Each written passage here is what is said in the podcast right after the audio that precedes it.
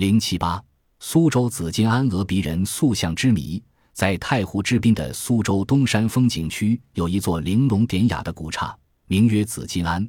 这座始建于唐朝的古刹，虽然规模不大，却以素技高超的神佛罗汉像而闻名古今中外。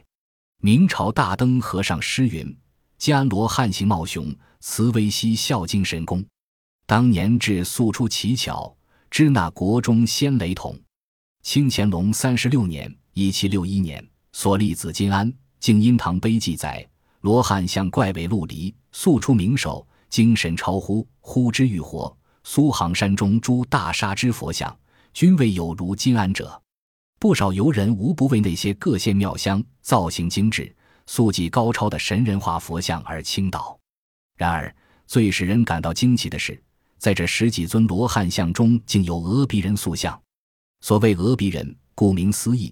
就是人的鼻梁从两眼之间向上延伸，穿过额头，达到脑顶，在额头上形成一道凸起，所以叫额鼻人。这种人在现实世界中当然是没有的，但在拉丁美洲历史上的玛雅文化中却出现过。因当地考古发现的妇女和无土的塑像明显的具有额鼻人的特征，在玛雅古墓石椁中殉葬的玉石头像也具有这种大而长的鼻梁。在紫金庵的塑像当中，至少有两尊明显的显现出额鼻人的典型特征，一尊是持轴山中驻察峰托迦第十六尊者，另一尊是广结山中因接陀第十三尊者。那么，在与拉丁美洲相距数万里之遥的中国苏州，怎么会出现额鼻人塑像呢？考古学者尝试进行了一些大胆的推测。考古学者认为，紫金庵塑像的最大特点是神人化。具有高度的拟人性。国内其他佛殿、佛窟中的佛像大多数是双耳垂肩、两眼微闭、面带微笑的同一面孔，而紫金庵塑像却不同。除了有人的动作外，它还具有不同人种的特征。东胜神州拔一五义第三尊者是一个大眼、宽鼻、蓝胡子的黑人；半部波山奈加西纳第十二尊者是一个戴耳环的红种人。而波茨拿州第五一罗第八尊者则是典型的阿拉伯人面孔，这不能不使人联想到，这些佛像或许是以当时实在的真人为模特塑造的，也可能和当时的某种文化交往相联系。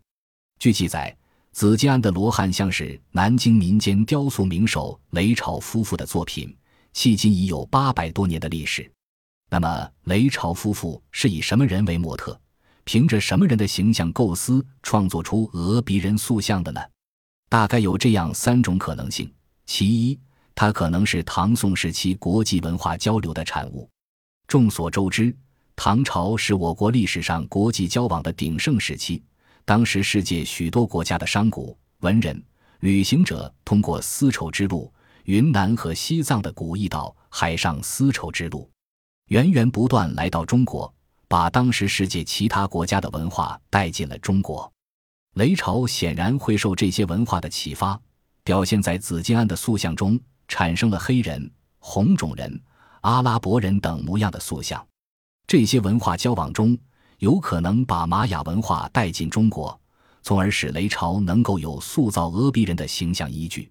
其二，它可能是中国古文化的遗留物。可以设想，在古人类时代。华夏大地上的众多原始部落中，有一个部落以额鼻人为自己的图腾。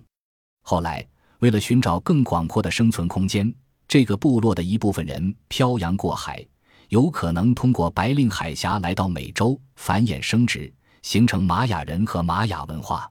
留在华夏大地上的这部分人，或因为种种原因而衰亡，或被其他民族同化，或因文化的发展。宗教信仰的变异而不再崇拜俄比人，但其残存的文化遗产中可能会有一点给雷朝以创作灵感。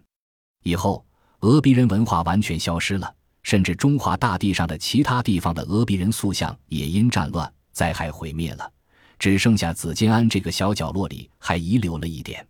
上述带有凄凉结局的假设有没有现实的根据呢？专家认为是有的。众所周知。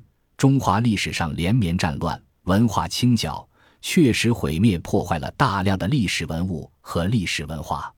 就拿紫金庵来说，唐朝贞元年间（七百八十五至八百零五年）就曾遭废毁，以后几次修葺增建。现在安内的建筑结构和外观已找不到唐代的遗迹了。至于美洲的玛雅文化以及印第安文化和古代的亚洲华夏文化有着某种联系，这也是多数历史学家所认可的。首先，玛雅人和印第安人相貌很接近黄种人，在墨西哥发现的一万年前的人头骨复原，像酷似亚洲的蒙古人种。现代印第安人的出生婴儿臀部有块青迹。与蒙古人种相似，人们称为蒙古迹。其次，古代玛雅人使用的文字是象形文字。一九七九年，美国人类学家尼尔斯蒂德在挖掘墨西哥城东南八百五十公里处的玛雅文化遗址时，发现刻有中文的碑文，并发现遗址中砌金字塔用的砖中，近百分之三的砖上的文字图画属于亚洲文化。再次，玛雅博古建筑中有的类似亚洲的古建筑。如所谓的玛雅金字塔，与其说像埃及金字塔，不如说是更像中国天坛那样的祭坛，并且具有相同的使用功能。所有这些都隐示着玛雅文化以及印第安文化和亚洲华夏文化的联系。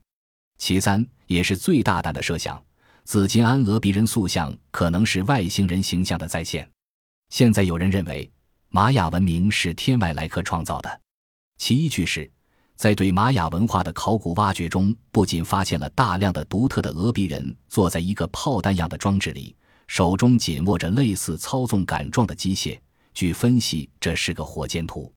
当然，这不可能是玛雅人在乘火箭，而可能是玛雅人将看到的火星人驾驶火箭的形象雕在果盖上，以其果中死者的灵魂能随之上天。那么？紫金安俄鼻人塑像有没有可能也是外星人的形象呢？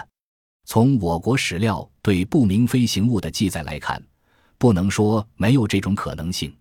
例如，宋代学者沈括所著《梦溪笔谈》中亦是记载，北宋嘉 GB 五七六年（一零五六年至一零六三年）间有一株不明飞行物多次出没扬州附近的碑泽、披在湖、新开湖中，凡十余年。居民行人常常见之，此事件与雷朝苏俄鼻人塑像在时间、地点上如此接近，使人不能不想到他们之间有着某种联系。可以这样设想：一千多年以前，一个外星人分队在太阳系进行长期考察工作，玛雅人首先发现了这些俄鼻外星人，将他们崇拜为神，雕刻下来作为图腾或纪念物。以后，外星人又到了中国苏州扬。州一带活动被当时人们所目睹，广为言传。多年后流传至雷朝耳中，并以此形象制作了紫金安塑像。总而言之，现实情况和种种文献资料显示，紫金安额鼻人塑像不像是雷朝凭空主观想象的产物，而和中国以至世界的某种文化相联系。